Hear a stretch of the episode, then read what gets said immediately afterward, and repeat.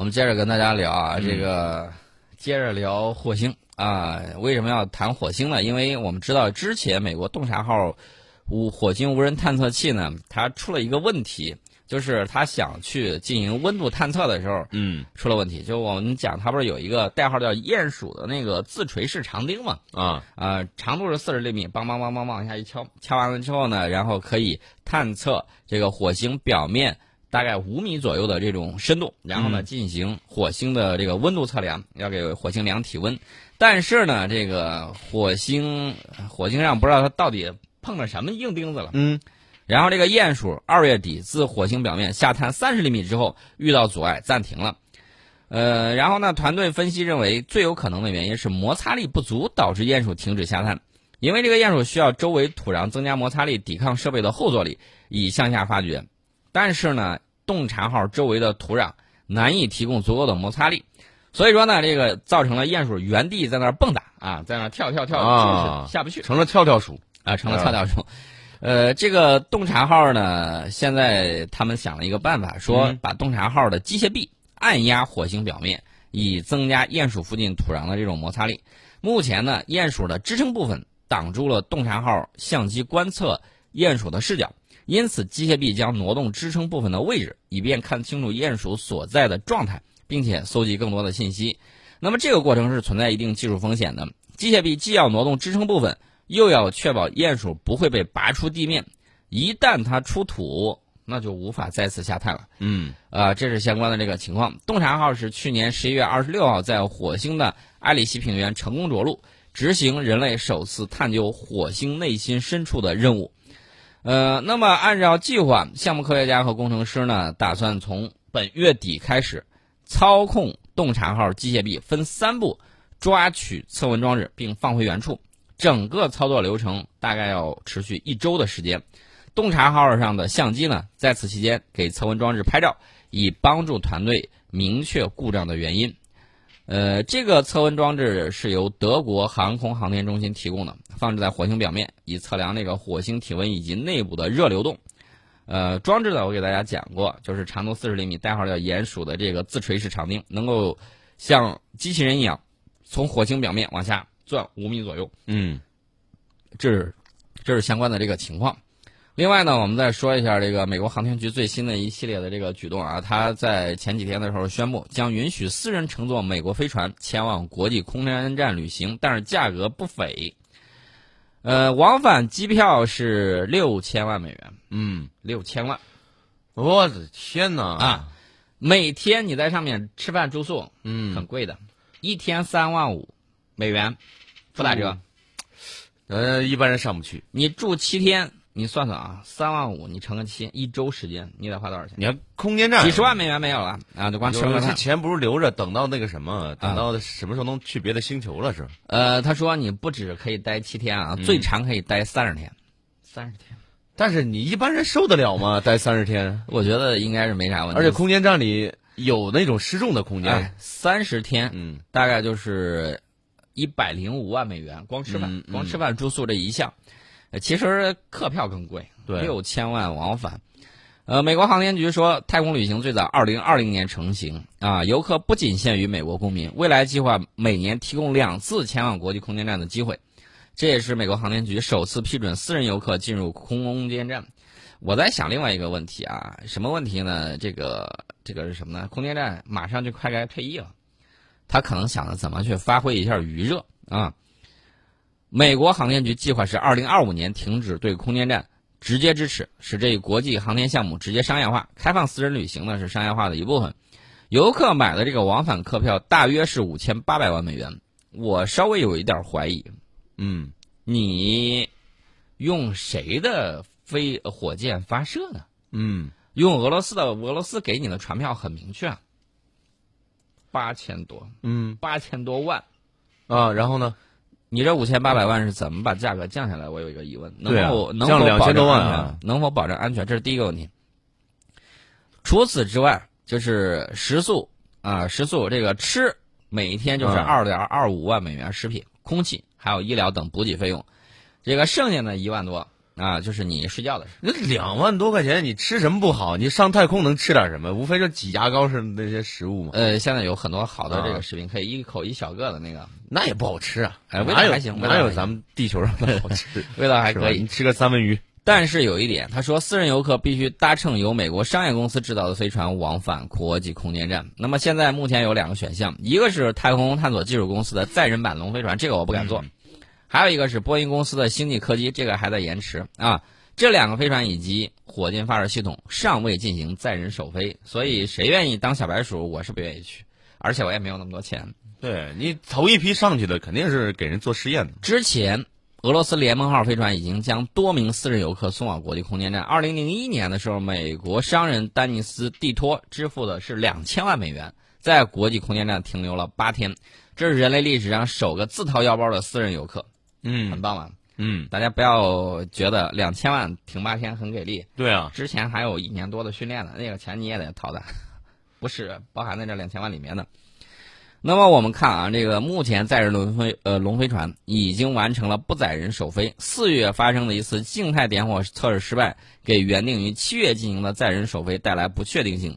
那么波音公司的星际客机飞船不载人试飞时间由原计划的四月推迟到最早八月，那么载人试飞从今年的八月推迟到今年晚些时候。嗯这个谁胆大谁上去，我胆儿估计是不行、啊。这是相关的这个商业旅行，当然我们希望未来能够以便宜的价格，比如说再便宜一些，几十万人民币你就可以上去玩一圈儿，我觉得这个还是比较好的。哎，我给大家说一个旅游项目，嗯，俄罗斯，俄罗斯去哪儿？呃，当然不是上太空了，嗯开米格二十九，啊，能开米能开米格二十九，你能坐米格二十九，然后前面有个飞行员你。关键能开不会啊？你可以，他告诉你他指挥，啊。然后让你这个可以操作握把，打摇杆儿旋转啊，这个是的，发射点。这个价格我看有旅行社报价大概是十万人民币左右。十万过去开个米格二十九，对，宋老师赶紧攒钱吧。呃，我确实有这个计划啊。嗯。另外，我们说一下这个美国最近的一个太空方面的这种科技发展，就是它那个发射了一个不用燃料的太阳帆飞行器。我曾经给大家讲过，这个太阳帆张开了之后，嗯接受这个太阳的这种啊光子的这种光压，然后呢不断的往前。它的这个美国行星学会日前表示，光帆二号飞行器，呃，计划本月二十二号搭乘猎鹰重型火箭升空。如果任务成功，将成为首个在地球轨道上受控运行的太阳帆飞行器。那么，不同于太阳能电池板把阳光转化成电能，它跟这个帆船的风帆利用风力比较相似啊，也不需要带燃料。嗯，因为太阳光中的光子和其他粒子一样有动量，虽然这个动量非常的微小，但是用光帆收集这种动量，就可以在太空中驱动飞行器前行。这个不同于太阳能电池板的这个情况呢，大家可以想啊，因为它有点像利用风力，不需要燃料，被认为是未来太空探索的一种重要工具啊。只要光啊不光子不断打上去，嗯它就可以产生这个压力，然后呢推动这个光帆飞船呢继续往前跑，然后呢加速速度会，就是它的这个速度，你要知道它在呃真空环境里面，嗯它的这个加速会不断的不断的然后往前啊，所以说呢会得到很高的速度。那么这个速度会怎么样呢？我们要进行实验。这个光帆二号其实重量不大，只有五公斤，嗯五公斤。大家说五公斤能干什么？我们要去测试一下。它在太空中展开由聚酯薄膜构成的四个三角形光帆之后，总面积能够达到三十二平方米，啊、以此从太阳光中获得动力，呃，大概相当于一个区别针儿放在手掌上所感知到的这个重力。由于太空中缺乏阻力，所以说它被太阳光持续加速之后，可以达到很高的速度。呃，根据介绍，光帆二号将抵达七百二十千米高的轨道，那个地方的这个空气已经非常稀薄了。来自太阳光的动力呢，能够克服空气阻力，让它以受控的方式运行。如果任务成功，它将是首个在地球轨道上受控运行的太阳帆飞行器。之前我给大家提那个大航海时代，太空的大航海时代，大家可能还觉得有点陌生，但是一提到这个利用太阳帆进行飞行，大家是不是就联想的比较这个密切了？嗯呃，它如果成功的话，将是首个利用太阳光光子动量提升轨道高度的太阳帆飞行器。二零一五年的时候，美国行星学会曾经发射过这个光帆一号进行了测试，当时呢成功验证了光帆展开系统，但是由于轨道高度比较低，它从太阳光中获取的动力没有能够克服地球大气的阻力。二零一零年的时候，日本宇宙航空研发开发机构也曾经在发射金星探测器的同时，发射了伊卡洛斯号飞行器，向金星和太阳的方向飞去，成为人类第一个成功的在行星际空间运行的太阳帆飞行器，成功利用太阳光的动力呢，改变了速度和姿态。嗯，所以说呢，这个未来其实已经来了啊！未来除如果有机会上太空，我觉得我得中个彩票，什么得中好几次才够。所以现在得抓紧时间，尤其是今年五月二十八号啊，是体彩大乐透上市的十二周年。本周六就是六月十五号下午三点，体彩郑州东区分中心将联合郑州新闻广播盛大举办大乐透十二周年庆。如果您是五月二十八号出生，即可关注郑州新闻广播的微信公众号，发送关键字“体彩”，就有机会入围体彩大乐透幸运大使，赢取金星一九八二原浆啤酒一件加水果罐头一提。所有五月二十八号出生的。报名的听众朋友们还可以到现场领取大乐透彩票，现场还有大乐透冲关、呃快乐大冲关等等各种各样的游戏，成功冲关就有大奖。活动地址是陇海路与玉凤路交叉口北一百米凤凰幸福城，这是我们的最近的体彩的活动。如果您想继续了解，记得发送体彩到我们郑州新闻广播。而且六月十五号下午啊，宋老师将现身了。宋老师说这次活动他非常的重视，嗯，对。我们将联合这个亚新官邸举办这个官邸观世界沙龙活动。嗯，呃，大家都知道，以往的时候我们经常聊这个国际关系和军事方面的这个东西。是。然后最近的国际热点又特别的多。对。那么这一次呢，我就会和大家互动交流。对，尤其是我们觉得，如果说您真的对这个国际关系或者说这个国际事务啊有有兴趣。您在网上看微博或者听那些各种各样的言论，您不如过来听宋老师说，因为宋老师说的是比较比较中立、比较中肯的，而在网上听到的那些言论是有偏颇的。而且我们相对而言啊，这个预测相对来说比较准确一些。嗯，所以说呢，我们可以为大家多角度的去分析最近一段时间中外热点事件，尤其是大家比较关心的啊，比如说贸易保护主义的前世今生，曾经有哪些强国因为贸易保护主义。导致了一蹶不振，这个呢，我们都会给大家。而且我觉得，如果说您在做生意，也可以从中吸取一些经验和教训啊。对，我们找到一些发展的方向。讲一下这个古今商战啊。您做生意，你如果您不知道政策，或者说不知道方向路线，那你做生意做不长啊。而且现在名额不多了，您抓紧时间发送沙龙报名就行了。因为宋老师在自己的微信粉丝群里一说，我的个天，那个报名那个火爆。现在。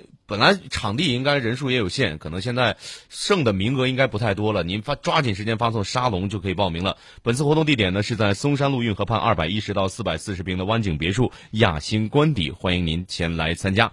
我们先接段广告，马上回到节目当中。好，欢迎各位继续回到我们的节目当中啊！接下来也是希望眼睛不舒服的朋友们，我们也不卖关子了。好视力六幺八年终大促全面启动，这次活动的力度是非常大的，只要多加一块钱就能多拿十八包的眼贴，而且是您前五分钟来电，就是说现在十点五十五分之前您打进电话，人人都能再兑换一床夏凉被，只有五分钟的时间，更有蓝莓叶黄素买一送一的超大福利。六幺八超值活动一年就这一次啊！记住电话是四零零七九七二。二三二三四零零七九七二三二三，记得家里常备一些好视力，眼睛不舒服的时候就拿出来贴一贴。四零零七九七二三二三。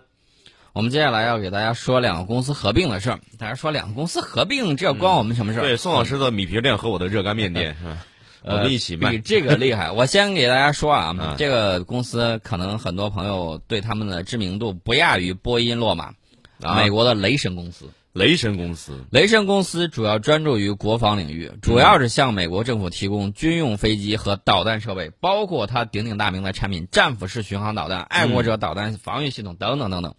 这是一家公司，还有一家公司叫联合技术公司。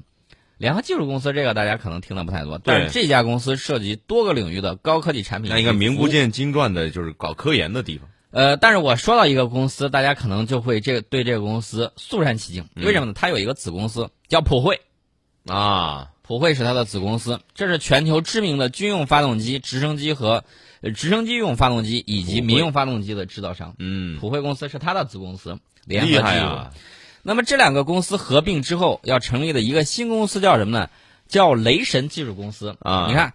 一个叫雷神公司，一个叫联合技术，合到一块儿叫雷神技术。那不是叫雷联公司吗？雷神技术公司，这个公司啊合并之后，将创建一个价值一千二百一十亿美元的新公司，足以和波音等巨头抗衡。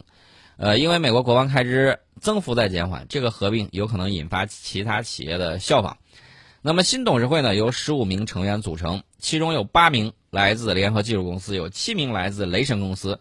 合并之后，雷神公司原股东将持有新公司百分之四十三的股份，嗯，联合技术公司原股东将持有百分之五十七的股份，所以我告诉大家，这并不是什么好事，而且跟我们有密切的关系。为什么呢？这个公司它又成了一个巨无霸。大家还记得当年麦道和波音的合并吗？嗯，所以说呢，他们在不断的做大做强。然后呢，这种公司这种巨无霸，你想跟它竞争非常的难。何况它还是专门搞什么呢？